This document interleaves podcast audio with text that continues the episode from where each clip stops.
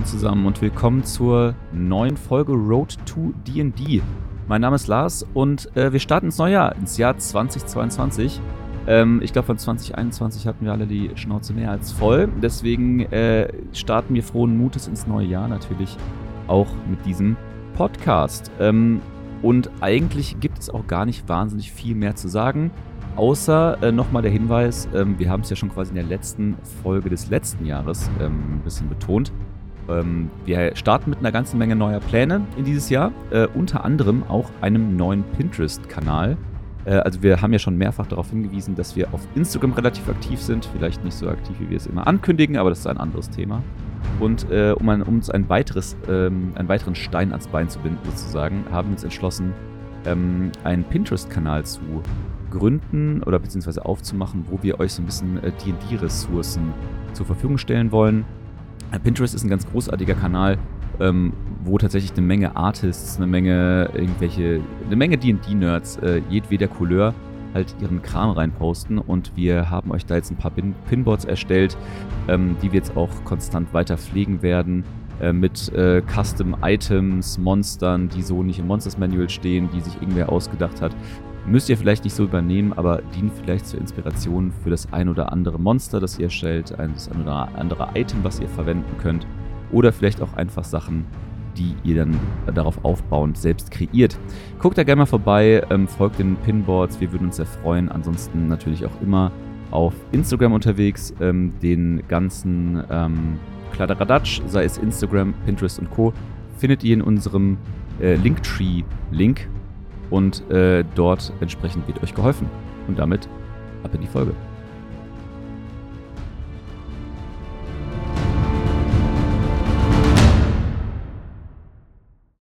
Moin und willkommen zurück zu Road to D&D und willkommen im Jahr 2022. Äh, ein neues Jahr bricht an und damit auch ähm, ein neues Jahr für den Podcast. Und ich glaube, es wird ein verdammt gutes Jahr. Zumindest haben wir uns einiges vorgenommen. Wir, das sind Lars. Hallo. Und ich. Yay. Ich, ich, ich, hätte jetzt natürlich, Motivation. natürlich besser machen können, äh, dass äh, Lars und Christian und dann hättest du es nochmal Hallo sagen können, ne? Ja, gut. Ja, gut, gut. Aber wir besprechen uns, es ist alles live hier, deswegen, äh, wir sprechen uns vorher nie ab. Genau. Deswegen ist es auch alles so chaotisch hier, aber hey. Wir hätten, wir hätten ja 2022 mal professionell starten können. Das wäre krass gewesen. Ja, nehmen wir uns für 23 vor. Okay. Ähm, genau, und äh, tatsächlich ist ja das Jahres, äh, oder das Jahr 2021 für diesen Podcast so ein bisschen wir insofern geendet, dass wir ähm, im Dezember tatsächlich diverse Folgen hatten, die so ein bisschen off-topic waren, sagen wir mal so. Also natürlich alles im DD-Kontext, aber wir sind so ein bisschen ja von unserer eigentlichen äh, Planung abgewichen, Xanatas Guide to Everything vorzustellen. Und äh, da wollen wir jetzt in diesem Jahr natürlich mit dieser Folge wieder hin zurückkehren und besprechen heute den Kleriker, der unbedingt neue Unterklassen brauchte, weil er ja so wenig hat. ja, zum Glück nur zwei, ne? Also ich hatte schon immerhin, wieder die Befürchtung, immerhin. dass wir uns durch zehn Unterklassen durchackern müssen. Ich, ich erinnere mich, ich, ich, glaube, die Kleriker-Folge, das ist jetzt ein bisschen äh, Mutmaßung, ich äh, müsste es nachher mal fact-checken. Ähm, aber ich glaube, die Kleriker-Folge ist unsere längste Folge. Mit Abstand. Gefühlt ich zumindest. Ich glaube, das war irgendwie eine Stunde 20 oder sowas. Ja, also auch viel Lebenszeit verloren einfach. Kriegen wir nie wieder. Kriegen ja. wir nie wieder. Ähm, genau, und es soll um den Kleriker gehen. Und äh, tatsächlich vielleicht noch mal als, äh, als, als Recap so ein bisschen. Also erstmal kann ich, also auch wenn es eine Stunde 20 ist, ist ich glaube, es war eine ganz coole äh, Folge, denn äh, ich habe ja schon mal irgendwann in der unsere liebsten Unterklassenfolge klargestellt, dass der ähm, Trickery Cleric, ähm, ich weiß wie die, nicht, wie der deutsche Domain heißt, der Domänenname ist, äh, Domäne des, der, der List oder sowas, bin mir nicht mehr sicher, äh, mhm. tatsächlich einer meiner liebsten Unterklassen ist, wenn nicht die liebste Unterklasse. Und ähm, deswegen, wie gesagt, coole Folge, auf jeden Fall mal reinhören. Worauf ich aber eigentlich hinaus wollte, ist so ein Mini-Recap, eigentlich nur mit einer signifikanten Information zu dieser Klasse des Klerikers, nur um es euch nochmal in, in den Hinterkopf zu rufen. Denn wir haben ja ähm, bei dem Kleriker so eine kleine Eigenart, denn äh, der Kleriker verfügt ja generell um diese Fähigkeit, göttliche Macht zu fokussieren. Und die Unterklassen bestimmen quasi zusätzlich oder geben dem Kleriker zusätzliche Optionen, die er für diese göttliche Machtfokussierung verwenden kann. Und so ist das natürlich auch bei diesen Unterklassen, die wir heute besprechen. Ich wollte nur noch mal in, in, den, in den Hinterkopf rufen, dass das generell bei jeder Kleriker-Unterklasse der Fall ist und wie gesagt, dass jetzt für diese Unterklassen entsprechend customized wird. Ja. Ähm, bevor wir aber mit den Unterklassen starten, wir hatten uns ja vorgenommen, jetzt mal zumindest zum Start des neuen Jahres, und ich glaube, wir werden das auch fortführen, weil das wird bei euch bestimmt gut ankommen, ähm, zum Start jeder Folge einfach mal so ein paar DD-News rauszuhauen. Also gerade was irgendwie neu auf den Markt kommt oder was sich irgendwie angekündigt hat. Ähm, dementsprechend, leg los, Lars. schön, schön ins Messer laufen lassen. Tatsächlich, tatsächlich habe ich aber was, ist weniger eine News, sondern mehr einfach ein, ein cooles Feature, das ich äh, gerade eben erst äh, tatsächlich gefunden habe. Und zwar ähm, gibt es eine kleine, ein kleines Gimmick, äh, keine Ahnung, wie man es jetzt groß nennen soll, aber tatsächlich hat D&D Deutsch ähm, jetzt Ende Dezember, also Ende des Jahres, äh, noch ein kleines Feature auf seiner Seite veröffentlicht. Äh, guckt da gerne mal vorbei. Und zwar ein kleines, ähm, ich sag mal, D&D 5e Regelwerk Adaptionsdokument. Das ist übrigens ein Wort. Und ähm, wo es darum geht, oder wo, wo euch ermöglicht wird, in, anhand von so einer, an so einem kleinen äh, Regelumriss und auch so ein paar Karten dafür, Capture the Flag zu spielen in D&D. Tatsächlich PvP, also gegen andere Spieler und nur ähm, Spieler gegen Spieler oder natürlich auch gegen NPCs und einem Spielleiter, der dann entsprechend die NPCs spielt. Äh, und ähm, genau, man so einfach so klassisches äh, Capture the Flag spielen kann. Ich werde es auf jeden Fall mal ausprobieren. Ich finde die Idee äh, ziemlich, ziemlich geil. Und ähm, mal gucken, ob ich da irgendwie eine, eine äh, aktive Gruppe für motivieren kann. Aber ähm, ich glaube, das kann auf jeden Fall einen witzigen, einen witzigen Abend bringen. Tatsächlich spiele ich sogar morgen wieder DD äh, am Tisch mit einer größeren Gruppe. Und tatsächlich wäre das ja sogar was, was man irgendwie an so einem äh, Tischspieltag, wenn man halt irgendwie den Cliffhanger, äh, auf den man hingearbeitet hat, eine Stunde vor Ende des Spieltages irgendwie ähm, dahin kommt, wäre das natürlich etwas, was man auch, wie man auch ganz witzig so einen Spieltag abrunden kann. Äh, mal sehen. Das ist auch so eine klassische Ausrede von jedem Dungeon Master zu sagen, ah ja, der Cliffhanger, jetzt müssen wir ja, hier Pause genau. machen. Einfach, Schade, du hast einfach nicht weiter vorbereitet, der, der nächste, Sau. Der nächste ist einfach zu weit hin. Das, das, dafür brauche ich ein bisschen länger als jetzt die Stunde und dann ist das total ja. blöd. Das passt jetzt so gut.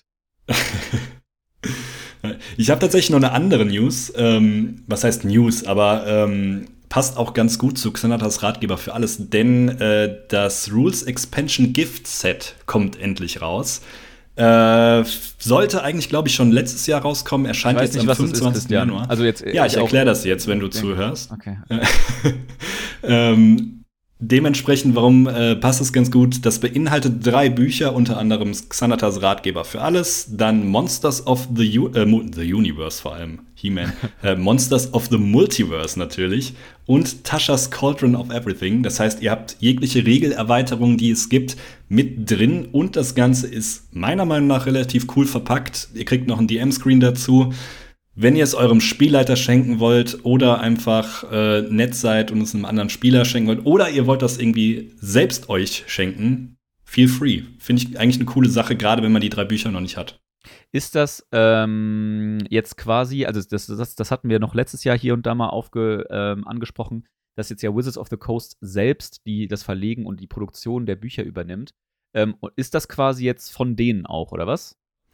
Das ist eine gute Frage, könnte ich mir aber tatsächlich vorstellen, weil äh, die Aufmachung auch noch mal erneuert ist. Also weil das, also es würde, es würde auch nur Sinn machen, weil Wizards of the Coast hat ja tatsächlich diesen ähm, Starter-Bundle ja auch selbst jetzt rausgebracht. Da ist äh, Players Handbook, Dungeon Masters Guide und Monster Manual drin. Ähm, und das ist ja quasi, wäre dann ja quasi das nächste Set an Büchern, worauf man Bock haben könnte. Mhm. Und um da noch ein bisschen mehr Werbung für zu machen, ich habe dieses neue Set jetzt tatsächlich vor kurzem an den Händen gehabt, weil das sich ein Kumpel gekauft hat. Und ich bin kurz davor, mir einfach nochmal alles zu kaufen, weil das richtig geil ist. Ähm, die, okay. Das ist, äh, also die, dieser, diese, vor allem der Buch, äh, wie nennt man das? Der, der, der, der Buchumschlag? Nee, das hat einen besseren Namen, ne? Band. Ein Band, genau. Ähm, ist nochmal komplett neu gemacht und tatsächlich mit so ein bisschen unterschiedlichen Materialien, unter anderem mit so einem, mit so einer, mit so einer reflektierenden, schimmrigen äh, Fläche bei so, bei den Monstern und so weiter und so fort. Sieht wirklich derbe geil aus. Und das, äh, und das ganze Case, in dem dann ist, ist also dieser, dieser Einschieber, wo dann die drei Bücher drin sind, ist auch so äh, matt foliert und sowas. Das sieht, das ist schon richtig geil. Also ist natürlich alles auf Englisch und ich weiß auch nicht, ob die in dem äh, Stil jetzt auf Deutsch auch nochmal publiziert werden.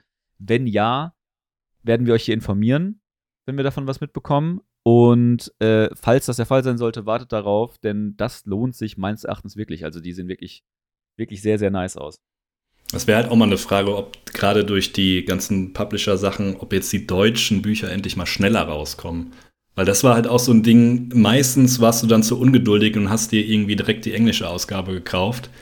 Wenn die jetzt endlich mal irgendwie im Zwei-Wochen-Rhythmus danach erscheint, wäre es natürlich deutlich einfacher für manche Spielleiter und Spieler. Ich, ich ziehe daraus etwas Hoffnung. Ähm, ich, also als das Ganze rausgekommen ist, habe ich gedacht, okay, wenn Wizards of the Coast das jetzt übernimmt, dann werden die erstmal heillos überfordert sein, das alles zu, zu managen und überhaupt da irgendwie zu staffen und diese ganzen Prozesse in, in äh, aktivi zu aktivieren und so weiter und so fort.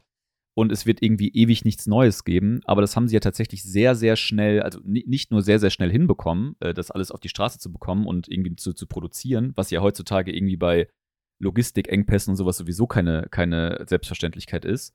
Und ähm, zusätzlich ja auch nach der Übernahme durch Wizards of the Coast direkt die deutschen Regelwerke günstiger wurden. Ähm, das oder stimmt. beziehungsweise, ich glaube, äh, also halt alle europäischen Regelwerke günstiger wurden. Äh, was ich insofern mal als wohlwollendes Signal wahrnehme, dass man halt den internationalen, äh, internationalen Markt direkt von Anfang an mitdenkt. Äh, Ja. Was ja auch nicht selbstverständlich ist. Ne, voll. Also ich glaube, ich, ich habe es jetzt nicht genau gesehen, aber ich meine, ich hätte irgendwo mal einen Artikel gelesen, dass der internationale Markt halt auch krass gewachsen ist im Gegensatz zum amerikanischen Markt. Also logischerweise, weil der amerikanische Markt ist einfach ein Markt, wo D&D besser platziert ist und einfach auch bekannter ist.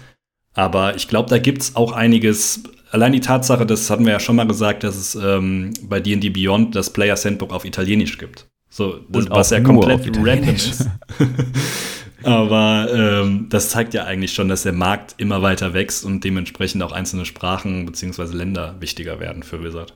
Aber und äh, das, das ist halt direkt der nächste Punkt, ne? Weil nicht nur, ähm, dass man jetzt natürlich hoffen kann, dass die ähm, deutschen Übersetzungen im Zweifelsfall auch besser werden, ähm, aber vor allen Dingen halt irgendwie schneller rauskommen. Äh, übrigens habe ich tatsächlich jetzt, ähm, habe in der Vorbereitung schon erzählt, dass ich äh, morgen wieder in einer Runde ähm, Sturmkönigs Donner äh, spielen werde.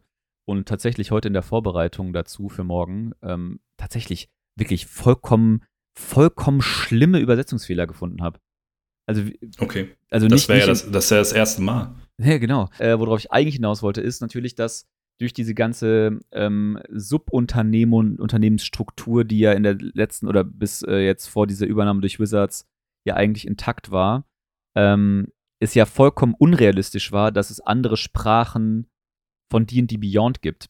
Weil D&D Beyond halt nicht in den gleichen Lizenz-Packages ähm, sind oder, oder die, die ist keine, ist keine Sprachen-Packages so verkauft wurden oder äh, lizenziert wurden, wie es bei den Büchern war. Zumindest war das äh, immer die Aussage von den deutschen Lizenznehmern. Und wenn das jetzt alles Wizards macht, kann man natürlich hoffen, dass es auch D&D Beyond in absehbarer Zukunft auf Deutsch gibt. Das wäre natürlich mega großartig. Ja, voll. Ich, Voll ich meine, ich gehe davon aus, dass ich es dann nochmal auf Deutsch kaufen muss, aber fuck it. Ja, ja. Mehr Geld wird in Bücher und Lizenzen fließen. Ähm, und was natürlich auch noch der Fall ist, je nachdem steht ja auch tatsächlich äh, 5.5 beziehungsweise die sechste Edition vor der Tür. Wo wir gerade mal bei News sind, das, das ist tatsächlich wirklich ein Thema auch, äh, wo ich wahnsinnig unterinformiert bin. Hast du dazu irgendwelche News? Äh, ich habe es tatsächlich einfach nur gelesen, dass es wohl gar nicht mal so mittelfristig, sondern wirklich in den nächsten zwei bis drei Jahren sogar schon passieren könnte, dass eine neue Edition auf den Markt kommt. Ich würde aber tatsächlich eher mal davon ausgehen, dass es eine 5.5-Version ist, weil noch läuft das Geschäft mit D&D 5 halt zu gut, als dass du jetzt sagst, okay, wir switchen jetzt auf die 6. Edition. Das Einzige, was ich mir natürlich vorstellen könnte, was du gerade meintest, wenn die Lizenzen noch relativ lange bei irgendwelchen anderen Sachen liegen und die sich sagen, okay, dann bringen wir halt eine komplett neue Edition raus, um alle Lizenzen bei uns zu behalten. Das weiß ich natürlich nicht. Das ist ja richtig krass bitter. Ich kann das Spiel ja, Ja. immer noch nicht. Ja, plus, äh, das wird auch wieder richtig teuer dann. Ähm, aber äh, naive Frage, weißt du das zufällig, was damals, also ich, die einzige Punkt 5 Edition, die ja tatsächlich rausgekommen ist, war ja von 3 auf 3.5, richtig? Genau. Ja. Was war denn da, also ich, ich weiß, also ich kenne die Historie nur so, dass 3.0 äh, als, als ein totaler Verriss war, also die total zerrissen wurde und dann halt darauf aufbauend 3.5 als Verbesserung geschrieben wurde, die dann auch sehr gut angenommen wurde. Aber sehe ich das richtig, dass es trotzdem das gleiche Grundregelwerk gibt? Äh, ist, da, ist dann oder was ist dann wie ja, kann ich mir das vorstellen, wenn so eine Punkt 5 Edition rauskommt? Soweit ich weiß schon. Ich muss auch zugeben, ich habe nur 3.5 gespielt. Also ich kann jetzt nicht sagen, was bei 3.0 war. Aber so wie ich das immer verstanden habe, wurden Grundregeln teilweise noch mal aufgefrischt, weil die einfach teilweise zu verkopft waren und es einfach ja weniger einsteigerfreundlich plus halt teilweise auch unlogisch war, wo du gewisse Sachen hattest, die keinen Sinn ergeben haben, wo du irgendwie gerade was du eben meintest, liest auf Seite 10 das eine, dann gehst du auf Seite 19, da steht was komplett anderes dazu, aber auch nicht, wie es hier ja oft der Fall ist, das eine negiert das andere oder so, sondern die zwei Regeln existieren nebeneinander und ja, ist dann so, okay. such dir eins aus, so nach dem Motto. Deswegen, es war, glaube ich, ein Grund, aber hey, auch wieder gefährliches Halbwissen. Okay. Ja gut, dann kann man ja auf jeden Fall, also dann hoffe ich natürlich jetzt erstmal nur, dass es ein 5.5 werden wird. Und ich meine, wir reden ja immer noch über etwas, was dann hoffentlich, in, also aus meiner Sichtweise hoffentlich erst in ein paar Jahren passieren wird. Weil ich muss ganz ehrlich sagen, auch wenn ich jetzt äh, mich ja wirklich in den letzten zwei Jahren dann doch recht intensiv mit D&D 5e auseinandergesetzt habe, ich sehe kein, also ich wüsste jetzt nichts, wo ich sagen würde, ähm, das ist schlecht oder das muss zwingend überarbeitet nee. werden oder sowas. Also ganz im Gegenteil, ich glaube, die fünfte Edition ist ja extrem gut angekommen. Allein die Tatsache, dass er sich nach der vierten Edition so ein bisschen Pathfinder abgesondert hat, weil alle unzufrieden waren mit der vierten Edition und D&D 5 hat ja wirklich auch äh, Spieler zu D&D gebracht, die sonst nie Rollenspiele überhaupt mal gespielt haben. Deswegen, ich glaube, das funktioniert schon ganz gut. Plus, was man natürlich auch dazu sagen muss, man muss ja nicht aufhören, D&D 5 zu spielen, nur weil die sechste Edition auf den Markt kommt. Also ich meine, es gibt noch genügend Leute, die irgendwie 3.5 spielen, es gibt auch noch genügend Leute, die irgendwie AD&D spielen und so weiter. Also das, man muss die Bücher ja nicht wegschmeißen, sagen wir es so. Ja, das sowieso nicht. Ich glaube, ähm, dass äh, ich jetzt auch mit D&D 5e so jemand werde, der äh, irgendwann mal seinen Kindern in 20 Jahren ganz stolz überholte D&D-Editionen zeigt und dass man alle Bücher davon hatte und so. Ähm, ja. das, das, ist, das ist ja schon dann Sammlerstücke, die ehrlicherweise, die man sich dazulegt. Voll. Kannst du sagen, ich eine, war eine Sache, als die eine, fünfte Edition auf dem Markt ja. genau. Ähm, eine Sache, die man natürlich äh, gegebenenfalls schon bei einer fünften äh, Edition oder 5.5 beziehungsweise sechsten Edition ändern könnte, wäre natürlich, dem Kleriker einfach mal weniger Unterklassen zu geben. Und das ist jetzt nämlich die Überleitung, Christian. Die beste Überleitung aller Zeiten. Wir haben uns Lass vorgenommen, uns die Überleitung 2022 noch besser zu machen, als sie ohnehin schon sind. Geht kaum, meines Erachtens. Aber Schwierig, aber wir versuchen es, ja. Äh, ja, entsprechend ähm, starten wir doch einfach mal mit der Domäne der Schmiede. Ähm, das ist nämlich die erste der Domänen, also der Unterklassen. Domänen ist ja der Name der Unterklassen für Kleriker, ähm, die wir in Xanatas kennenlernen.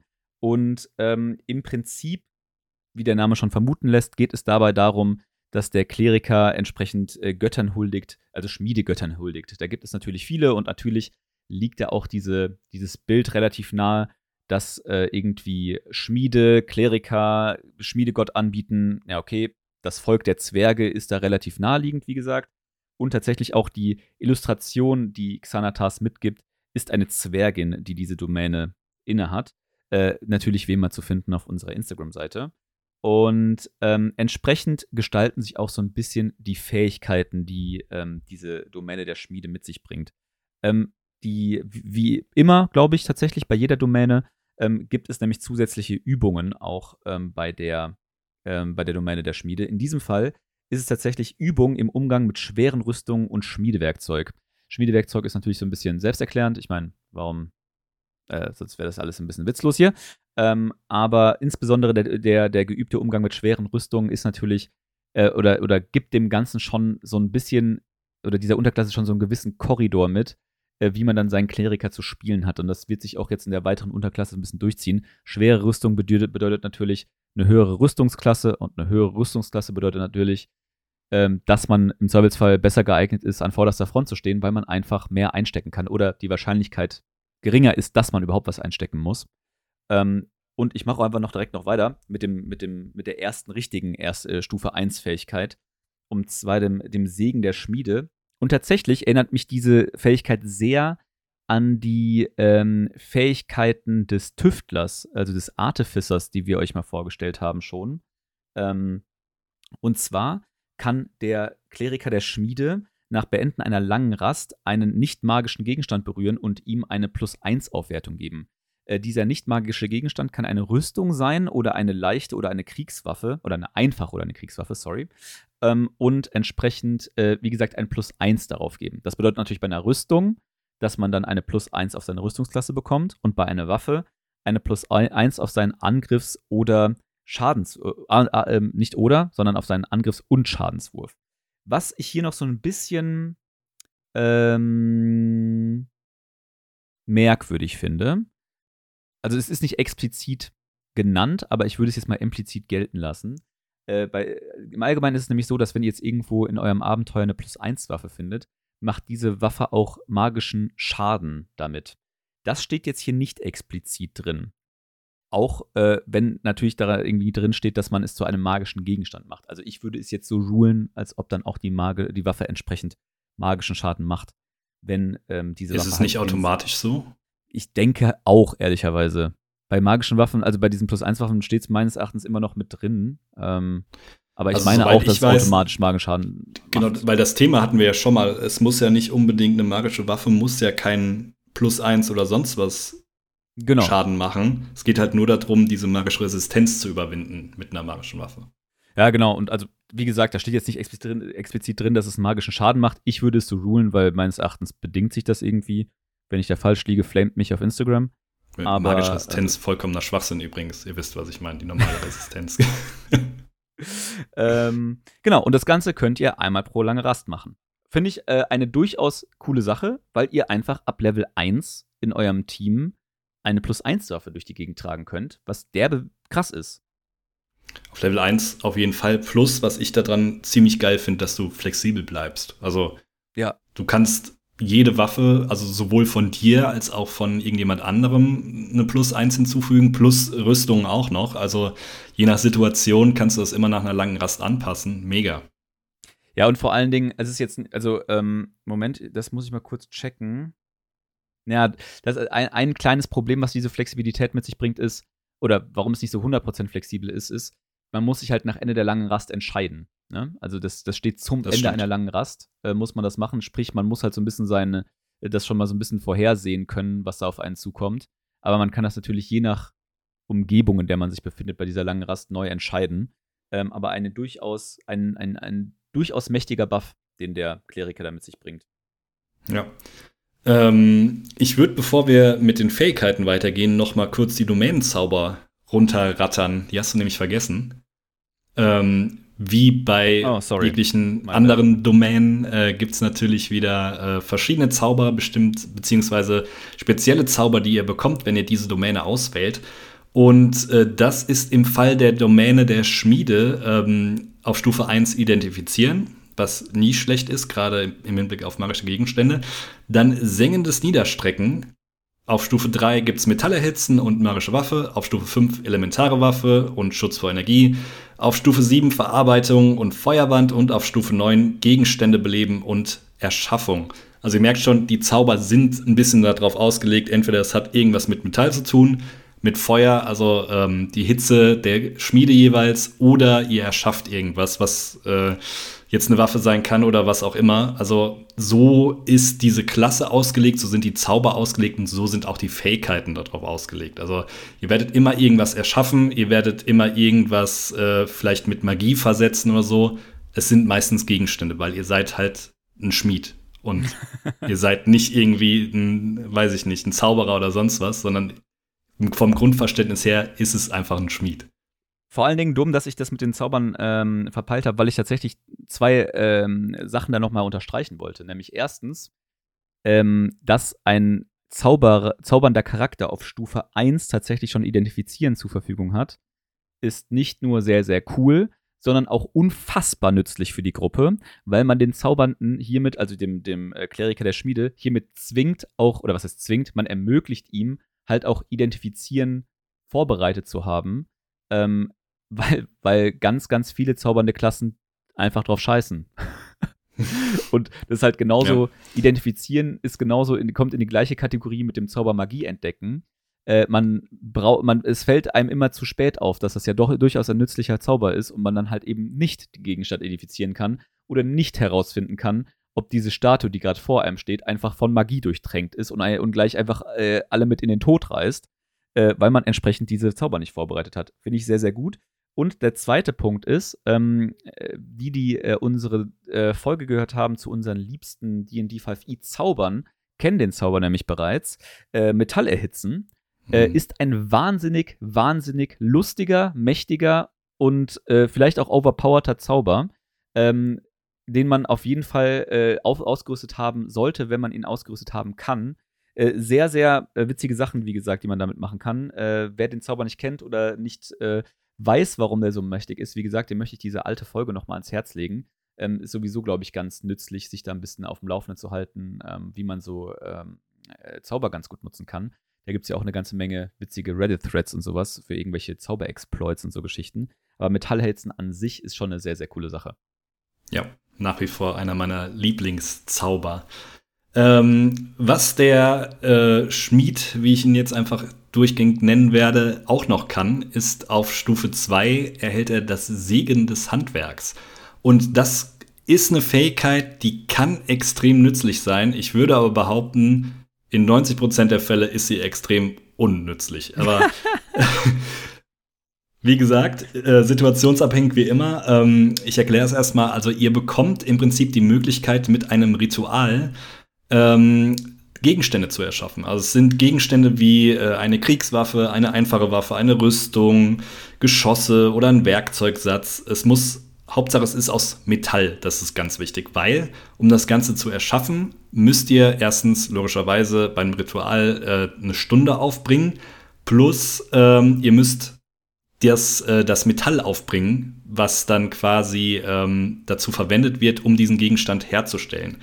Ganz wichtig, dieser Gegenstand darf nicht mehr als 100 Goldmünzen kosten. Also ihr könnt euch jetzt nicht einfach die besten äh, Waffen und so weiter oder die besten Rüstungen da zusammenbasteln in dieser einen Stunde. Ähm, aber was ich jetzt einfach so daraus sehe, ist, dieses Ding ist eigentlich nur nützlich, wenn du deine Rüstung oder sonst was verlierst. Weil wann wirst du das sonst nutzen? Du willst es vielleicht mal kreativ nutzen, um irgendwie einen Schlüssel zu kopieren oder sonst was. Das kannst du nämlich auch machen. Du kannst ähm, das Ritual dazu verwenden, ein Duplikat herzustellen von irgendwas. Ähm, aber ansonsten finde ich das, muss ich ganz ehrlich sagen, relativ nutzlos. Ist auch eine derbe verkopfte Fähigkeit, muss ich sagen. Ja.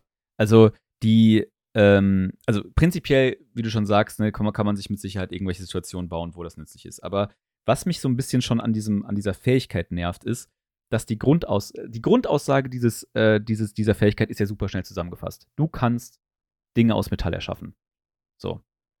Wenn du genug, und dann ist halt so dieses, wenn du bestimmte genau. Voraussetzungen erfüllst. So, und, und allein halt, diese Voraussetzungen mit dem, dass du das Metall hast, genau.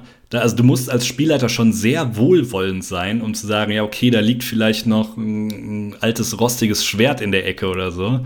Weil, ja, also mir fällt jetzt gerade nicht irgendwie was ein, wo es super viel bringen kann, beziehungsweise wo du dann auf einmal magisch dieses Metall vor dir rumliegen hast und das verwenden kannst. Und, und dann steht dann, weißt du, dann, dann wird das erstmal so ausgeführt und dann wird quasi so gesagt, weil natürlich irgendwie die, die Macher anscheinend schon gecheckt haben, dass das irgendwie ein Problem darstellen wird. So, ja, äh, ihr könnt auch einfach euer, eure Kohle einschmelzen. Ähm, ja. Im Gesamtwert von dem Gegenstand dann halt. Ähm, und das ist dann halt auch irgendwie so useless. So, dann kann ich das auch irgendwie, also wenn ich dann auch irgendwie als Ausrüstung das äh, dann, dann Gegenwert habe, dann kann ich das ja ergo auch in irgendeiner Ausrüstungsliste nachlesen. Dann kann ich das mit an Sicherheit grenzender Wahrscheinlichkeit also auch fucking irgendwo kaufen für den gleichen Preis. Naja, wobei es sagt ja explizit nicht, dass du das Gold einschmelzen kannst, sondern dass der Gegenstand nicht mehr als 100 Gold kosten darf. Also. Ja, genau, aber du, dass du quasi, wenn du halt eben kein Metall hast, kannst du halt einfach dein Geld einschmelzen. Ja, okay, ja. Das, oh, ich habe keine Rüstung und keine Waffen mehr, aber hier sind noch meine 50 Silberstücke. Ja, und das, also das, also keine Ahnung, ey, das, also die Grundidee finde ich nicht, finde ich nicht schlecht. Ähm, wie gesagt, auch hier äh, würde ich jetzt mal den Vergleich zum Tüftler bzw. Artificer wagen, der ja auch so eine ähm, so eine Fähigkeit hat, in der er quasi so kleine nützliche Gegenstände bauen kann aus einfach Dingen, die er halt bei sich trägt. Ähm, aber diese Dinge sind halt sehr konkret oder man hat eine sehr konkrete Auswahl an, an Gegenständen, die er halt herstellen kann. Und die sind dann auch relativ unique. Beispielsweise so ein, der kann so ein, ähm, einen kleinen Gegenstand leuchten lassen oder ähm, kann irgendwie so eine äh, so eine Schrift auf einen, auf einen Gegenstand projizieren oder so irgendwie, äh, das komme ich, kram ich jetzt gerade aus, auch aus meinen Erinnerungen. Aber das, das ist halt so, das ist so, ein, so, ein, so eine useful utility, ne? Also das, das, das, mhm. das kann man schon einfach machen und das, das, das ist ein konkreter Anwendungsfall, der da mitschwingt. Und das ist so auf der, auf der, auf der einen Seite sehr, sehr vage, äh, was irgendwie die Anwendungsfälle angeht, aber dann doch sehr konkret, was die Voraussetzungen angeht. Und ja. das, keine Ahnung, finde ich irgendwie ein bisschen ner nervige Kombination, muss ich gestehen. Ich finde es auch extrem schwierig. Also vielleicht haben unsere Zuhörer da ein bisschen äh, kreativere Ideen, wie man das noch umsetzen kann, aber grundsätzlich stempel ich das jetzt einfach mal als Fähigkeit ab, die man nicht wirklich benutzt. Ja, äh, sehe ich, seh ich leider ähnlich. Und äh, speaking of Kreativität, ähm, das zieht, also kreativ sind die folgenden Fertigkeiten äh, der Domäne der Schmiede jetzt leider Gottes auch nicht. Ähm, ich stelle mal die nächste Fertigkeit vor und ich stelle die jetzt, man könnte jetzt meinen, ich stelle die sehr verkürzt vor, aber genauso kurz ist sie auch beschrieben. äh, nämlich die Seele der Schmiede ist die nächste Fähigkeit, die ihr auf Stufe 6 bekommt. Ihr bekommt Resistenz gegen Feuerschaden und wenn ihr schwere Rüstungen tragt, erhaltet ihr einen Bonus von 1 auf eure Rüstungsklasse. That's it. Ist auch ja. kein Fluff drumherum. Also steht, steht auch nichts drin im Sinne von, ähm, weil ihr irgendwie, äh, was weiß ich, äh, eure Rüstung aufladet mit der Macht von Feuer und Schwefel, keine Ahnung, nee, es steht halt einfach äh, Übungen, schwere, äh, schwere Rüstung plus eins auf eurer Rüstungsklasse, that's it, go. Ja, ähnlich wie Stufe 8, aber da ist es immerhin die äh, feurige Macht der Schmiede, die euch bei Waffenangriffen ein W8 Feuerschaden zusätzlich einmal pro Runde gibt. Später dann 2 W8 auf Stufe 14. Ja, ich verstehe, was du meinst. Das ist alles sehr sehr, sehr, hands, hands-on formuliert, sagen wir so. Hands-on-Mentality, um, ja. Das, um das Ganze noch perfekt abzurunden, nämlich die Stufe 17 Fähigkeit. Also wirklich Stufe 6, wie gesagt, Resistenz gegen Feuerschaden und plus 1 auf eure Rüstungsklasse. Stufe 17 Fähigkeit, Immunität gegen Feuerschaden und Resistenz gegen Wuchtstich und Hiebwaffen. Ja. so. Einfach fertig. So, das ist es halt. Ich meine, man, man darf das nicht unterschätzen, ne? Das sind, das sind, also immun gegen eine, eine, eine Schadensart zu sein ähm, und Resistenzen gegen Wucht, Stich und Hiebschaden, was prinzipiell jeder Art von nicht magischem Waffenangriff ist, ähm, ist schon, das ist schon gut, ne? Das ist schon wirklich, das, das ist auch mächtig. Aber irgendwie auch ein bisschen zu einfach. Ich glaube einfach, dass äh, die Entwickler bzw. die Menschen bei Wizard, die sowas schreiben, komplett ihre Power im Players Handbook rausgehauen haben beim Kleriker. Ja, ja, äh, dann, und dann hat man keine Lust mehr. Wie, weil, wie gesagt, also, das sind ja auch einfach so Sachen, da kann, der hätte, also irgendwie gefühlt mit der, mit der gleichen Ambition, mit der man halt manchmal Quatsch im Players Handbook geschrieben hat, hätte man das jetzt hier auf einer halben Seite ausformuliert. Aber hier sind das halt literally zwei Bullet Points. ja, na gut. Aber wie gesagt, ich finde es keine schlechte Unterklasse. Es ist, glaube ich, eine Unterklasse, die du, gerade wenn du die so ein bisschen als Frontkämpfer spielst, schon cool spielen kannst.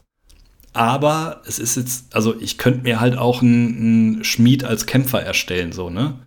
Also, ja, ja, also ich glaube, ich, ich finde tatsächlich, ähm, der, ähm, der, die Domäne der Schmiede gibt Spielern eine, eigentlich muss man sagen, ich muss kurz überlegen, ob ich Quatsch erzähle aber ich glaube, die Aussage kann man jetzt erstmal so halten, ähm, eine ideale äh, Form, das Bedürfnis zu befriedigen, einen, Zwe ein, einen äh, Schmiedehammer schwingenden Zwerg zu spielen mit der dazu e-, explizit passenden Unterklasse. Ja. Ja, das stimmt. So, das ist das hier. So, dafür, dafür ist diese Domäne da. Aber halt auch das, was wir dann auch immer oft sagen, ich könnte mir vorstellen, dass es langweilig wird. Also ich, gut, beim Kleriker hast du halt auch noch ein paar andere Fähigkeiten, die du als Kleriker so bekommst und so. Und du hast verschiedene Zauber, die du jedes Mal neu auswählen kannst, klar. Es bleibt abwechslungsreich dadurch, aber das hier ist schon sehr straightforward, so, ne? Also du haust ja. halt drauf dann im Endeffekt. Also die Fähigkeiten, die du noch bekommst von deiner Domäne, ist wirklich einfach austeilen und gut einstecken. Genau, genau. Also deswegen, und ab und zu aus Metall mal einen Gegenstand schmieden. Also das, das meine ich auch am Anfang mit so einem Korridor. Ne? Du kriegst, du wirst ab Level 1 direkt in so einen Korridor ge gezwängt, ähm, in dem du dich natürlich noch frei bewegen kannst. Und ich meine, man kann, egal welcher Kleriker-Unterklasse, jetzt nicht unbedingt vorwerfen, sehr eindimensional zu sein. So, das ist jetzt kein, kein, kein, kein Schurke oder sowas, der dann wirklich nur diese eine Sache kann. Ich meine, der Kleriker hat nicht nur die meisten Unterklassen, sondern auch die meisten Zauber zur Verfügung in D&D. Sprich, allein dadurch kommt so eine gewisse Flexibilität in den Charakter.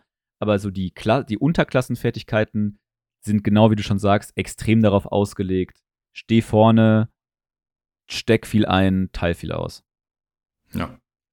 Da finde ich dann, ähm, nachdem wir das jetzt so ungefähr abgeschlossen haben, äh, finde ich die Domäne des Grabes deutlich interessanter. Also allein vom Setting her finde ich es cool, weil das ist ein Setting, was du meiner Meinung nach bei kaum einer anderen Unterklasse hast. Ähm, um es so ein bisschen runterzubrechen, im Endeffekt Domäne des Grabes Kleriker ähm, sind dafür, diesen Prozess zwischen Leben und Tod zu äh, verteidigen bzw. umzusetzen. Also als Beispiel vielleicht, ähm, was äh, Kleriker der Domäne des Grabes hassen, sind untote Kreaturen, weil diese im Prinzip nicht gestorben sind, obwohl sie hätten sterben sollen oder beziehungsweise wiederbelebt worden sind, obwohl sie schon tot waren. Und so Dinge sind denen im Endeffekt zuwider und sie wollen diesen natürlichen Prozess im Endeffekt beschützen. Finde ich übrigens sehr, sehr cool. Also, wie du schon sagst, das ist was sehr Einzigartiges, weil, und finde ich auch am Anfang so ein bisschen kontraintuitiv, weil als ich äh, mir diese, diese Unterklasse durchgelesen habe, habe ich natürlich irgendwie Domäne des Grabes gedacht, okay, da, da ist jetzt halt irgendwie ein Kleriker, der betet halt irgendwie einen äh, Todesgott an und hat jetzt halt super viel Schadenszauber und Shit und kann halt alle unter die Erde bringen. Aber im Prinzip, das werden wir jetzt ja durch die, äh, bei den Fähigkeiten sehen, ist das ein nicht zu vernachlässigender Heiler auf der einen Seite hm. und, äh, und Supporter, eine Supporterklasse, und auch dieser, äh, dieser Fluff-Aspekt des äh, Kleriker-Daseins und des Gottesanbetens, bla bla bla, ist jetzt gar nicht im Sinne eines bösen Gottes gemeint, auch wenn man das bei dem Wort Grab halt vom, äh, irgendwie äh, denken könnte, sondern halt eher wirklich in dieser ähm, bestmöglichen äh, Interpretation des Wortes Tod. So, ne? Also wirklich dieses, ja. man will diesen, weil du schon sagst, diesen natürlichen Prozess beschützen, man will irgendwie, dass, äh, dass, dass der Tod genauso zum Leben gehört und so weiter und so fort, bla bla bla ähm, das halt so ein bisschen aufrechterhalten und entsprechend halt auch einfach ein vollkommen anerkannter Kleriker sein, so, ne? Ja, jetzt so irgendwie so dieser letzte Satz fasst es, glaube ich, zusammen. Du kannst als Kleriker dieser Domäne irgendwie den Tod so ein bisschen hinauszögern, aber im Endeffekt bist du der Meinung, dass der Tod sich immer das holt, was ihm zusteht. Und das willst du auch nicht verhindern, sondern du willst im Endeffekt das höchstens hinauszögern mit deinen Fähigkeiten. Dementsprechend äh, fange ich diesmal nicht mit der ersten Fähigkeit an, sondern äh, nochmal mit den Domänenzaubern. Äh, und die sind im Fall des, äh, der Domäne des Grabes auf Level 1 Verderben und falsches Leben, auf Stufe 3 sanfte Ruhe und Schwächestrahl, auf Stufe 5 Wiederbeleben und Vampirgriff, auf Stufe 7 Dürre und Todesschutz und auf Stufe 9 Schutzhülle gegen Lebendes und Tote erwecken. Ähm, das sind ein paar Zauber, die jetzt finde ich, teilweise sogar so ein bisschen widersprechen, was die Klassenbeschreibung aussagt, weil Tote erwecken, hm, ja, genauso wie Vampirgriff, also es sind ja teilweise dann auch Fähigkeiten, wo du diese böse Macht, die du eigentlich nicht magst, im Hinblick auf so Untote und so, so sogar ein bisschen weiterführst. So, deswegen ja, hätte man Tote sich ein paar coolere nicht. ausdenken. Ja, genau, ja. Also Tote erwecken finde ich, finde ich ganz oft. Vampirgriff denke ich mir so, äh, ja, ich, ich verstehe der, so, der, ja. der, Effekt, weißt du, der, der grundsätzliche Effekt von Vampirgriff, äh, der ist übrigens, also das ist ein Nahkampfzauber und der macht echt signifikant viel Schaden, sogar in mehreren Runden und der Anwender heilt sich dadurch. Der, der grundsätzliche Effekt davon, den könnte man schon wohlwollend für diesen äh, Kleriker interpretieren. Nur der Name mhm. passt halt nicht. Ja. Ja, stimmt, gebe ich dir recht. Andererseits ähm, es ist auch schwer umzusetzen. Also du kannst ja keinen, keinen Kleriker spielen, der niemanden tötet oder so. Oder ich meine, der Kleriker ist nun mal in 90% der Fälle ein starker Heiler und ist auch in der Gruppe sehr oft einfach dafür da, Leute wiederzuerwecken. Deswegen ist so ein bisschen ein Zwiespalt. Man könnte den natürlich so spielen, was ich tatsächlich ganz cool finde, dass du solche Zauber aus Prinzip nicht anwendest. Vom ja, oder, oder halt irgendwie, her. oder halt irgendwie, ähm, also das nicht anzuwenden, ist wäre natürlich schon sehr drastisch, vor allen Dingen, wenn man sich da irgendwie noch vor Augen führt, dass da so ein Wiederbelebensspell dabei ist. Hm. So, ein, ein Kollege geht gerade einfach down und du weigerst dich, den wiederzuholen. Nö, mache ich jetzt nicht. Es, es könnte passieren, dass dann auch am Tisch etwas Zwist entsteht. Aber ähm, ich äh, glaube, also, was ich halt ganz cool fände, wäre, wenn der halt quasi in so einer, ähm, so vielleicht die, die, äh, die, die Verbindung zu seinem Gott mit diesen Zaubern halt so herausfordert oder sowas, ne? Also, wenn er da quasi wirklich gegen sich und seinen Glauben gehen muss, wenn er halt diese Zauber anwendet. Weil es gibt ja auch, finde ich, in dieser Liste Zauber, die extrem gut auf dieses Mindset passen, ne? Also False Life beispielsweise ist halt so ein Zauber, der ähm, quasi zusätzliche temporäre Hitpoints gibt, ähm, was ja, was ja genau diesen, diesen Charakter entspricht, so dieses, ne? Also jemanden nicht zu heilen, aber halt einfach sein Leben zu erweitern oder zu schützen, sozusagen. Genauso wie Todesschutz ein super Zauber Mhm. für den ist, finde ich. Ja, nee, das stimmt.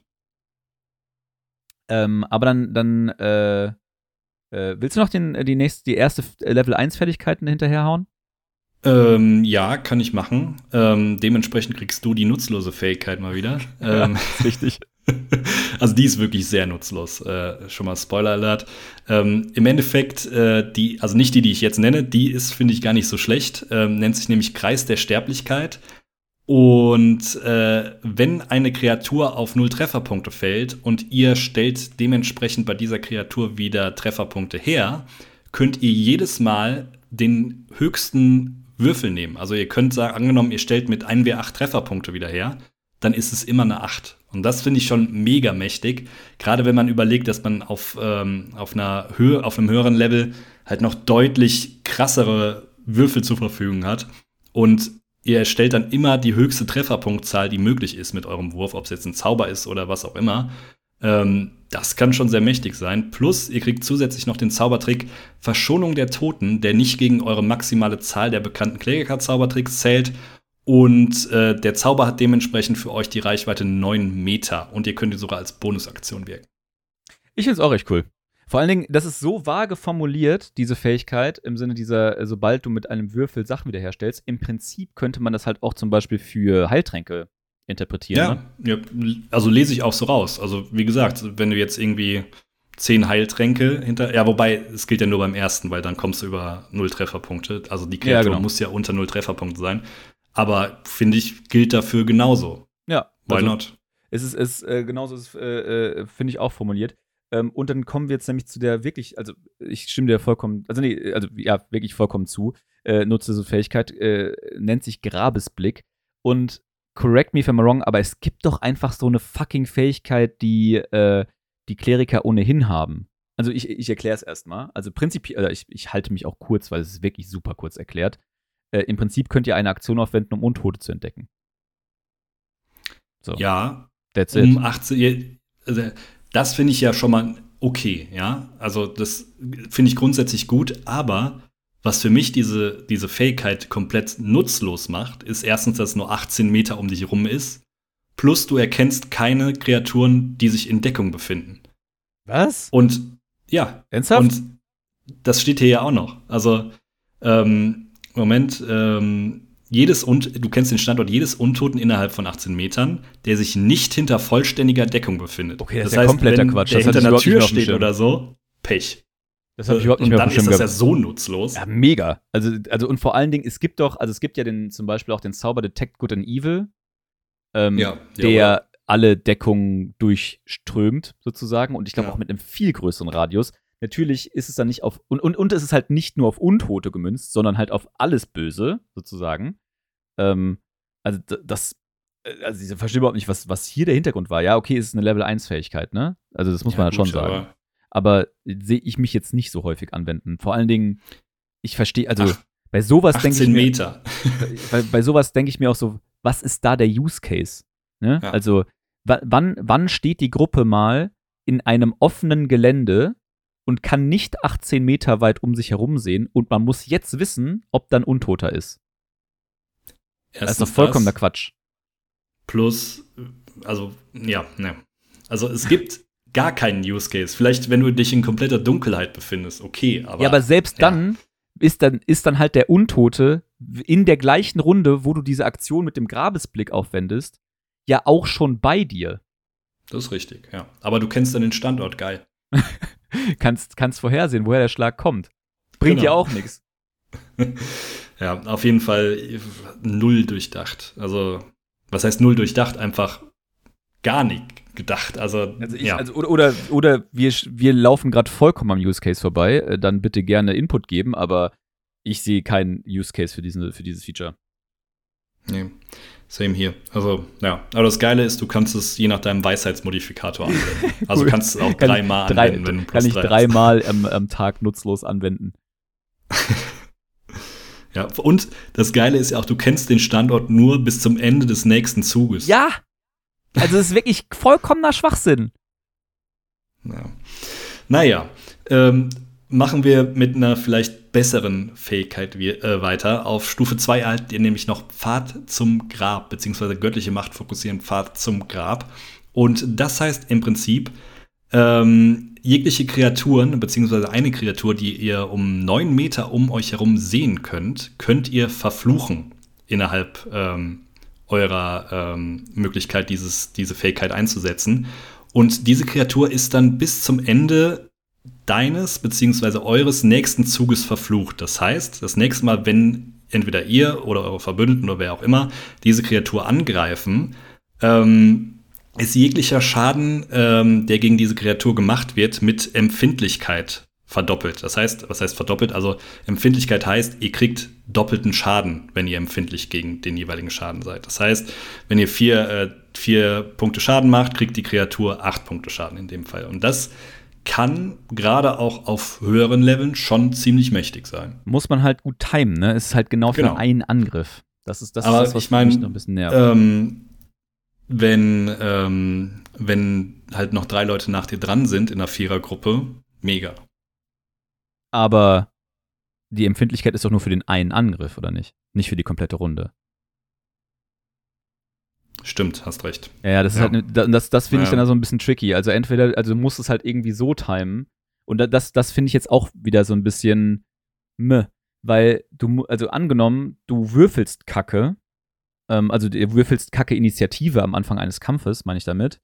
Ähm, und hinter dir ist halt irgendein Dulli dran, äh, Spieler, der halt nicht, der nicht der primäre Damage-Dealer der Gruppe ist ähm, dann würde der halt irgendwie was anderes machen müssen, was ja vielleicht auch nicht so verkehrt ist, aber jetzt nur mal irgendwie Gesetz der Tatsache, ähm, damit halt der primäre Damage-Dealer der Gruppe entsprechend dieses Feature aus äh, äh, anwenden kann ähm, und dann halt irgendwie seinen Schaden verdoppelt kann. Das finde ich, also finde ich so, macht das Ganze so ein bisschen, gibt ihm so ein bisschen Fadenbeigeschmack, aber prinzipiell ja. reden wir ja auch hier über eine Level 2 Fähigkeit. Genau, also ich meine, das Ding ist auch, der Kleriker muss dafür eine Aktion aufwenden. Das heißt, er kann im Zweifelsfall auch selbst nicht mehr angreifen. Ähm, aber das Mächtige an dem Ding, deswegen ist es wahrscheinlich auch nur dieser eine Angriff. Du kannst es so oft anwenden, wie du willst. Das ist halt schon dann, ja. Das finde ich auch crazy übrigens. Ja, weil, also wahrscheinlich deswegen, also, das meinte ich ja, du, grad, du kannst halt nur göttliche Macht fokussieren, hast, hast du ja nur eine begrenzte Anzahl von Aufladen. Ah, stimmt. Ja, ne, stimmt. Deswegen. Aber theoretisch könntest du es alles für das Ding verwenden. Genau, genau, genau. Ja. Ähm, genau, kommen wir dann zur Level 6 Fertigkeit. Und auch hier gibt es äh, Action Economy mäßig ein, ein Fragezeichen, das wir gleich mal diskutieren können, meines Erachtens. Und zwar äh, auch hier sehr kurz beschrieben. Ihr könnt nämlich, ähm, wenn ein Mitspieler oder ein, ein Wesen äh, in einem Umkreis von 18 Meter um euch einen kritischen Treffer erleidet, den zu einem normalen Treffer machen. Ein, einfach so. Äh, ziemlich cool. Äh, begrenzt wird das durch euren Weisheitsmodifikator. So häufig könnt ihr dieses Feature nämlich auswählen. Und ihr kriegt diese Aufladung wie immer natürlich nach einer langen Rast zurück. Und die Fragestellung oder das Fragezeichen, was ich bei der ganzen Sache habe, in dieser Fähigkeitenbeschreibung steht nichts davon, ob ihr irgendeine Art und Weise, äh, irgendeine Art von Aktion oder beziehungsweise eine Reaktion würde ja hier Sinn machen bei diesem Feature. Steht nicht drin, dass ihr diese dafür aufwenden müsst. Hier steht drin, nee. dass ihr es einfach machen könnt. Wahrscheinlich steht das wieder im Englischen drin. Soll ich das jetzt wieder checken? Ich habe ich hab sogar offen irgendwo. Gib mir, gib mir eine halbe Sekunde. Dann go ahead. Weil das könnte ich mir wirklich vorstellen, also es macht da halt nur Sinn, dass eine Reaktion, Reaction steht. Ist, ne? Ja. Ja, as a reaction. Alter, da steht sogar ja. as a reaction when you bla bla bla. Zum Glück machen die das nicht mehr. das kann sich keiner vorstellen, warum das geändert wurde. Aber sowas ist ja wirklich, also ich meine, äh, wenn man, wenn man ein bisschen Erfahrung mit so Sachen, mit so Features hat, dann kann man erahnen, dass da eine Reaction für aufgewendet werden muss. Klar, aber. Aber ja. das sollte schon da stehen. Das ist schon signifikant wichtig für ich, diese Fähigkeit. Ich verstehe das auch nicht, dass das nicht dann, also ich meine, gerade bei so einem Regelwerk kannst du ja nicht, euch übersetzt das jetzt mal frei, wie ich Lust und Laune habe. Klingt besser. Ja. So, why? Naja. Ich, ich habe ich hab ja eben schon äh, kurz off-topic off im Vorfeld erzählt. Ich hatte so ein, ähm, so ein Case jetzt gerade. Äh, auch bei einer, beim Vorbereiten bei einem Abenteuer. Und zwar wurde da einfach der Name eines Charakters im Laufe des Abenteuers einfach unterschiedlich geschrieben.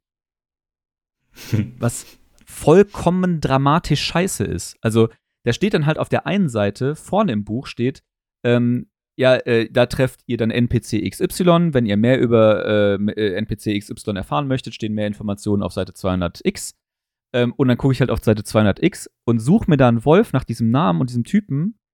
Und der ist einfach nicht da. Und wie ich dann halt einfach beim Checken im englischen Regelwerk oder im englischen Abenteuer merke, haben die den einfach unterschiedlich übersetzt auf in zwei Kapiteln. Ich, weißt du, was ich wirklich gerne mal wüsste? Ob Wizard das weiß. Ja, das, das, dass da teilweise so gravierende Fehler drin sind. Oder ob die einfach so, ja gut, ist halt so, es wird schon richtig sein, übersetzt mäßig so. Ja, das, das, ist, das ist wirklich eine gute Frage. Also ich weiß nur, dass ähm, äh, Ulysses-Spiele, die sind ja für die, ähm, für die deutschen Übersetzungen immer verantwortlich gewesen. Die haben sich auf jeden Fall immer bei dem Vorwurf, den, den du ja auch schon äh, Anfang der Folge hier rausgehauen hast, äh, dass immer diese, diese Neuveröffentlichungen so lange dauern, hat Ulysses-Spiele unter anderem immer damit begründet, dass halt dieser Review-Prozess mit Wizards of the Coast und Gale Force 9, die ja noch als Unternehmen dazwischen saßen, immer so super lang dauern würde. Und ich denke mir immer, wenn dann drei Unternehmen da drauf gucken, kommt schon. Da kann schon mal sowas ja. auftauchen. Maybe. Ja, oder es waren vorher noch doppelt so viele Fehler drin. Ja, das kann auch sein, ne? Ich weiß auch ja, nicht, ich meine, solche, ich ich, ich, mein, ich habe noch nie in meinem Leben irgendwie in der, mit der Produktion eines Buches zu tun gehabt, ne? Ich weiß jetzt auch nicht, wie das jetzt bei den ganzen, man, man müsste mal so Auflagen checken, ne? Also das, das, sind ja solche Fehler, die dann immer in neuen Auflageniterationen einfach überarbeitet werden. Ähm, in der wievielten Auflage dann halt so ein Players Handbook oder ein äh, Storm King's Thunder Buch jetzt mittlerweile erschienen ist und ob das in den mhm. neuen Auflagen dann weggepatcht, vor allem weggepatcht wurde, also äh, anders übersetzt wurde. Ähm, keine Ahnung, ne? Aber äh, ich mal, also bei, bei dem besagten äh, Fehler, das war jetzt in, in Sturmkönigs Donner, ähm, da, ähm, da hatte ich, habe ich auf jeden Fall eine der Erstauflagen, ähm, also ein, ein Exemplar der Erstauflage. Und ich würde jetzt mal hoffen wollen, dass das halt in den Folgesachen äh, rausgekommen ist, genauso wie solche Sachen jetzt hier. Ich kann ja kurz mal gucken, äh, was für eine Xanatas-Ausgabe ich hier habe. Das steht doch bestimmt irgendwo. Soll ich auch mal blättern? In der, ähm, wir mal kurz für, für Zuhörer richtig interessant, kurz Ausgabenvergleich. Zweite habe ich. Zweite überarbeitete mm. Auflage 2019. Na guck mal, ich habe sechste. Sechste? Alter. Ja. sechste Auflage 2020. Aber bei dir steht das äh, auch nicht drin mit dem, äh, mit dem äh, Reaktionsding? Bei, dem, bei nee. der Fähigkeit? Nee. Ja, cool.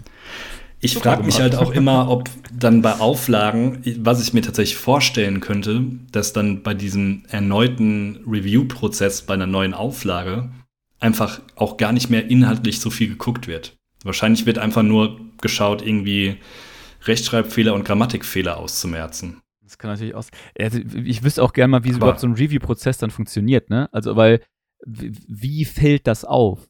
So, da, da sitzt mhm. ja dann nicht an, an, äh, an äh, Überarbeitung 5, sitzt ja nicht dann ein Mensch, hoffe ich mal, der jetzt auch nochmal die fünfte überarbeitete Fassung äh, sich durchliest. Nicht, ach, schon wieder ein Komma vergessen, was uns seit vier Auflagen nicht aufgefallen ist. Ha, jetzt haben wir wieder was für die sechste.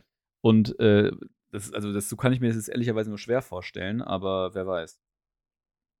Wäre vielleicht mal interessant, dass wir, äh, wir suchen uns mal einen Gast, der da ein bisschen mehr Know-how hat als wir. vielleicht eher einer der ehemaligen Ulysses-Mitarbeiter, der jetzt rausgeworfen vielleicht. Grüße. Grüße gehen raus. Ähm, um das Ganze hier noch abzuschließen mit der Domain des Grabes, machen wir noch die letzten beiden Fähigkeiten. Äh, Stufe 8 ist relativ leicht erklärt, eure Zaubertricks werden verstärkt. Ihr addiert einfach noch euren Weisheitsmodifikator zum Schaden hinzu. Ist nice to have, gerade als Kleriker. Und auf Stufe 17 erhaltet ihr Hüter der Seelen. Und das heißt, wenn äh, eine Kreatur oder ein Gegner innerhalb von 18 Metern um euch herum stirbt, könnt ihr ähm, eine Kreatur, die sich auch 18 Meter um euch herum befindet, in der Höhe der Trefferwürfel dieser Kreatur heilen. Das heißt, äh, wenn die äh, Kreatur, die gestorben ist, beziehungsweise der Gegner zwei W10 Trefferwürfel haben, könntet ihr mit 2W10 einen eurer Verbündeten heilen, vorausgesetzt, er steht in dieser Reichweite. Und jetzt kommen wir ja quasi dazu, dass in Kombination mit der Level 1 Fähigkeit man den ja auch einfach krass heilt. Stimmt. Ne? Also, äh, wobei, äh, ist es eigentlich heilen, äh, werden die, wer, wird der Charakter mit den gleichen Trefferwürfeln oder mit den gleichen Trefferpunkten geheilt? Mit den Trefferpunkten. Ah, okay. Also Stimmt. Also, wenn, mhm. das, wenn das Monster 200 Trefferpunkte hatte, egal wie die ausgewürfelt wurden. Nein, äh, also, du wirst geheilt mit Trefferpunkten in Höhe der Zahl der Trefferwürfel. Ah, okay, ah, okay, so, okay. Also dann doch mit den Trefferwürfeln, die das Monster zur Verfügung hat. Also für die Nicht-Spielleiter unter euch, ähm, wenn man als Spielleiter ein Monster spielleitert, hat, kriegt man ja so einen Stat-Block, wo die ganzen Fähigkeiten der Monster draufstehen, unter anderem halt auch die Trefferpunkte. Und die Trefferpunkte werden immer so angegeben, dass da drin steht, Trefferpunkte 26 und daneben steht halt die Würfelkombination, wo das Mittel dann die 26 sind. Oder die, das Mittel ist dann halt irgendwie äh, die Würfel plus ein Modifikator oder sowas. Und entsprechend könnte man halt auch noch seine, könnte man die HP seines Monsters auch tatsächlich nochmal separat auswürfeln, wenn man nicht diesen Wert nehmen möchte. Und das sind dann quasi die Heilungswürfel für diese Fähigkeit. Nichtsdestotrotz, eine Frage, die sich mir jetzt stellt. Ähm, diese erste Fähigkeit, die du vorgelesen hast, äh, Kreis der Sterblichkeit, wo man dann ja quasi den höchstmöglichen Würfel nehmen kann zum Heilen einer, eines Charakters. Wie würdest du das jetzt auslegen, wenn ein Charakter mit mehreren Würfeln geheilt wird? Ähm, ich würde immer den höchsten nehmen. Also, also auch bei zehn. Würfeln sozusagen? Ja, ja, die, äh, man könnte es so und so sehen. Also du könntest so argumentieren, dass du, sobald du mit dem ersten Würfel schon über die Null Trefferpunkte hinaus bist, gilt die Level 1 Fähigkeit nicht mehr. Nee, Weil also du bist das, nicht das, mehr auf null das ist tatsächlich, Trefferpunkte. Äh, das ist tatsächlich ähm, Rules as written bei Heilungen, dass das quasi ein Heilding ist. Also das ist genauso wie ein Schadensimpact, wenn du halt mehrere Würfel würfelst. Also es ist quasi nicht Schaden nach Schaden nach Schaden, auch wenn du mehrere Schadenswürfel würfelst, äh, sondern es ist ein Hit. Ach so, okay. Ja gut, dann auch ein äh, Heilungsimpact. Ja, dann steht hier, äh, steht hier explizit für jeden Würfel. Das ist schon ziemlich krass. Ja. Ich also, meine, das ist damit in der Theorie, also ich kenne dann keinen mächtigeren Highspell. Nee, tatsächlich nicht, weil du hast ja immer die höchsten. also dann dementsprechend, also entweder wir übersehen was oder das ist der beste Heiler, den du spielen kannst. Also, also wir reden halt auch von der Level 17 Fähigkeit, ne? Aber ich meine, das ist ein Heilspell. Ich weiß nicht, was das Monster mit den höchsten HP im D&D 5e Universum ist, aber es gibt easy Monster mit über 200 HP. Ähm, und prinzipiell kann dann dieser Kerl einen Kollegen, der mit null Trefferpunkten am Boden liegt, äh, mit 200 HP wieder zum Leben erwecken. Also mit 200, schon, also ja. halt, ich, ich meine, das fließt dann alles in, alles in Overheal und das kommt dann nicht bei dem Kerl an, aber der ist dann halt instant auf Max HP. Ja. das ist schon ziemlich cool. Also ich finde es eine sehr, sehr coole Fähigkeit. Und ich meine auch, wenn man diese Level 1 Fähigkeit nicht dazu hat, also nicht diese maximalen Würfel nehmen kann, um die Leute zu heilen, ist das ja trotzdem wahnsinnig mächtig. Ich meine, Monster haben auf diesem Level, wir reden über Level 17, da werden die easy über 100 HP haben, so, so, ziemlich jedes Monster, gegen das man kämpft. Ähm, und das als mögliche Heilung dann rauszuhauen, was ja quasi im Mittel 50 HP wären, die da geheilt werden, ähm, das ist ja komplett irre.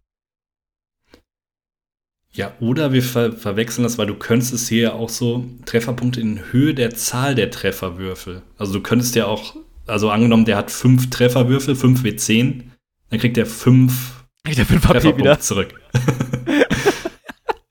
so könnte man es ja auch mächtigsten auch direkt zum beschissensten Healer in die ja.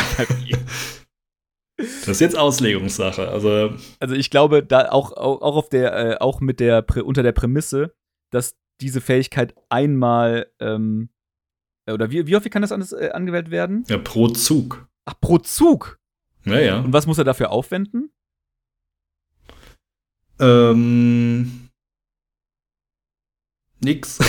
Ja, gut, dann ist es vielleicht wirklich. Also- Zumindest steht's hier nicht.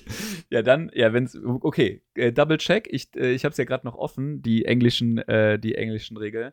Ähm, when an enemy you can see dies within 60 feet of you, you or one creature of your choice that is within 60 feet of you regains hit points equal to the enemy's number of hit dice. Ja, okay, das ist ein bisschen eindeutiger erklärt. Ja. You can use this feature only if you are, aren't in, äh, incapa incapacitated, mein Lieblingswort. Once you Ja. use it, you can do so again until the start of your next turn. Ja, okay, dann hast du tatsächlich mit deiner zweiten Interpretation wahrscheinlich ein bisschen mehr recht. ja, sonst wäre es zu mächtig, oder? Ja, ja, klar. Wenn du das Also, je, du kannst das jede Runde einfach als freie Aktion machen. ja, andererseits nur, wenn jemand stirbt. Also, ja, ja, okay. Aber trotzdem, also beliebig häufig, nur limitiert durch die Anzahl der Gegner sozusagen und der Anzahl der potenziellen Tode. Also jeder Tod im Kampf ist quasi eine Gratisheilung für einen Gruppenteilnehmer. ja. Also finde ich, finde ich, also unter der, äh, unter der Tat, also unter der Prämisse, dass es halt ja wirklich irgendwie einen Tod benötigt, okay, könnte es trotzdem sein, dass es quasi die, dass man halt die, die, die Hit-Dice einfach des Gegners würfelt. Fände ich jetzt auch noch tragbar, ehrlicherweise. Aber Wie gesagt, weil wenn du gegen einen mächtigen Gegner kämpfst, ist es guck- eigentlich egal. Ich gucke mir jetzt gerade einfach mal bei D&D Beyond einfach mal ein mächtiges Monster aus. Und dann gucken wir mal, also ein sehr mächtiges Monster aus. Und dann gucken wir einfach mal, was das für, wie viel Hit-Dice sowas hat. Hier mal so ein Dragon, äh, Challenge-Rating 16. So, der junge Mann hat 17 D12 plus 119 Hitpoints. Ja, gut, 17d12 Heilung wären es da dann, nach unserer ersten Theorie. Nach der ersten Theorie wären es 17 D12 Heilung und nach der zweiten Theorie wären es 17 Heilung. Die man einfach for free bekommt, wenn man den umnietet. So, ne? Weiß ich nicht. Ja, Also ich bin, ich bin ehrlicherweise, aber auch einfach nur, weil ich sehr, weil, weil ich will, dass so Fähigkeiten der Levelhöhe wahnsinnig mächtig sind, bin ich eigentlich immer noch eher dafür, dass man denjenigen dann 17d12 HP heilen lässt. ich würde fast auch sagen, ja. Ja. Also ich, also Weil im Endeffekt gegen, gegen kleinere Gegner ist das Ding mächtig, weil auch mit der Auslegung, weil du ja trotzdem immer ein D8 oder was pro Runde zurückbekommst und du musst dafür nichts aufwenden, keine Mhm. Reaktion und sonst was. Ähm, gegen stärkere Gegner wäre auch das andere unwichtig, weil sobald der Gegner tot ist, ist, ist er tot. So. Also es sei denn, danach kommt noch ein stärkerer Gegner um die Ecke, so nach dem Motto, ne? Wenn dann irgendwie das Orchester nochmal anfängt zu spielen, dann wird es halt schwierig. Aber grundlegend, ja. ja. Ähm, die, ja, die Frage, also ich meine, ich, ich sehe da jetzt bei sowas auch nicht das Problem, ne? Also wenn du jetzt einen großen Gegner hast und den halt umnietest, dann kann ja auch die Heilung groß sein. Die Frage wäre, ähm, aber das kann ich jetzt ehrlicherweise, tue ich mich ein bisschen schwer, das zu durchdenken, wenn du quasi gegen viele Minions kämpfst, ne? Hm. Ähm, und dann halt irgendwie 20 Gegner niedermäßt. Vor allen Dingen, was, ähm, was passiert, wenn, was passiert denn, wenn mehrere in, in einer Runde sterben? Ist Das das, abgedeckt von dem Ding? Ich glaube, dann kannst du es für mehrere verwenden, weil hier steht ja, also im Deutschen steht so, dass stirbt ein Gegner, den du innerhalb von 18 Meter um dich herum sehen kannst. Okay, aber das kannst du dann nicht in der gleichen Runde wieder für jedes getötete Monster wiederholen. Weil es ja. Ich würde sagen ja, weil hier steht ja nichts von Reaktion oder so. Ja, aber es steht, nachdem, es, nachdem du es verwendet hast, kann es, kannst du erst zu Beginn deines Ah ja, stimmt, hast recht. Ja, stimmt. Ähm, dann wahrscheinlich doch. Ja. Das heißt, du könntest, wenn wir jetzt irgendwie auf Low-Level-Sachen reden, könntest du 1D6 bis 1D12 je nach Gegner dann quasi zurückgewinnen pro Runde. Was ja. auf Stufe 14, äh, 17 dann jetzt auch nicht mehr so mächtig ist, aber trotzdem nice to have, weil so Mhm. Kleinvieh macht auch Mist, ne? Auf Ja, Dauer. aber äh, ganz ist echt so, ne? Also ihr merkt ja schon, dadurch, dass wir uns hier die ganze Zeit unter, so, so lange darüber unterhalten, so richtig, so richtig einordnen kann ich es gerade nicht richtig, ob das jetzt ein sehr mächtiger oder eher so ein Must-Spell ist. Ähm, Ja, das ist auch, weil wir, weil wir ständig sagen, wir spielen nie auf High Levels. So, wir sollten einfach mal so eine Kampagne so ab Stufe 16, um mal irgendwie auszutarieren, okay, was macht Sinn und was macht keinen Sinn. Oh, ich will jetzt nicht leiten, ey. ich, ich, ich leite eine, eine, eine Level 17 Runde ähm, äh, Capture the Flag. Was hältst du davon? Okay. Dann geht alles Läuft in man nur runter, oder ey. darf man auch angreifen? Ähm, ich glaube, man darf auch angreifen. Doch, doch. Hm. Schade. Einfach, so, ansonsten einfach Magier, Invisibility und Speed und los, oder was? Ja, so die Idee. Ähm, nee, aber äh, keine Ahnung. Finde ich ein super. Ich, ich würde mal sagen, ich poste, wenn wir das äh, veröffentlichen, werdet ihr einen, einen äh, Screenshot dieser Fähigkeit ähm, auf unserem Instagram-Kanal sehen und dann könnt ihr gerne mal raushauen, wie ihr das interpretiert oder wie ihr das so seht. Ähm, ein durchaus diskussionswürdiger Zauber. Ob das ein Ja. sehr mächtiger und, oder ein sehr Lully-Zauber ist. Ja, ich glaube, das Ding ist, man darf halt nicht irgendwie vergessen, je nachdem, wie viele Kämpfe man hat, ist das halt auch mächtiger oder weniger mächtiger. Wenn du irgendwie von Kampf in Kampf stürzt und du musst keine Ressource dafür aufwenden, Ja, klar. dass du okay. heilen kannst und du kannst keine kurze Rast machen, dann kann das Ding halt richtig Gold wert sein. Und dann ist auch so ein bisschen egal, wie man es auslegt. Ne? Ähm, Ja. Ja das, das stimmt. Die Frage ist halt Ja, also- nur, ob es in einem, also während des Kampfes eine mächtige Fähigkeit ist. Ja, gut, das stimmt. Ja, wenn halt der also Barbar, dann der halt irgendwie Dauer- Resistance gegen alles hat, dann irgendwann, ähm, irgendwie der vom, vom Spielleiter mit Mühe und Not von seinen 100 HP irgendwie auf 20 runtergeknüppelt wurde und sich dann einfach um 60 HP heilt, ähm, ist während des Kampfes so, das wäre schon ziemlich heavy. Ja, ich bin fast der festen Überzeugung, dass es eher die Anzahl der Trefferwürfel ist und dann nicht nochmal die Trefferwürfel komplett würfeln. Also, sonst ich, ich sag mal so, so, krass. so wie man es liest, wäre ich auch eher dabei, dass es die Anzahl der Trefferwürfel ist, so wie ich es gerne hätte. Wär's, wär's die, wär's die, wären es die kompletten Trefferwürfel inklusive der Werte. Ähm, aber ja, wie gesagt, haut's gern mal irgendwie, äh, schreibt's in die Kommis, wie wir jungen, hippen Mhm. Kids so schön sagen. Mhm. Äh, und ähm, was, was ihr davon haltet, würde mich sehr interessieren. Vor allen Dingen auch, ob ihr das, ob ihr diese Unterklasse selbst mal gespielt habt, weil tatsächlich mir ist sie noch nicht untergekommen. nee, nee, mir auch nicht. Aber hey, In diesem Sinne, äh, obwohl es nur zwei Unterklassen des Klerikers gibt, sind wir uns treu geblieben und haben trotzdem wieder die Stunde geknackt. aber Ähm, diesmal mit News. Diesmal, Also- diesmal, äh, diesmal mit News. Ähm, guckt euch wirklich mal dieses äh, Capture the Flag Ding an. Ähm, ich finde ich find die Grundidee super witzig und äh, wenn ihr dazu gekommen seid, das mal irgendwie in einer Runde auszuprobieren oder es vielleicht sogar schon mal ausprobiert habt, ähm, haut gerne mal irgendwie Kommentare auf Instagram raus oder so. Ähm, finde ich auf jeden Fall eine sehr, sehr coole Idee und ist vielleicht was, was man irgendwie, was weiß ich mal, an, alle haben Bock auf D&D-Charaktere, aber keiner hat eine, oder, oder, oder Spielleiter ist spontan an Corona erkrankt. Ähm, dann, dann kann man ja sowas tatsächlich vielleicht mal ausprobieren. Fände ich auf jeden Fall eine lustige Geschichte. Genau. Und wir hören uns nächste, nächste Woche sage ich schon, in zwei Wochen hören wir uns erst wieder. Bis dann. Ciao. Ciao.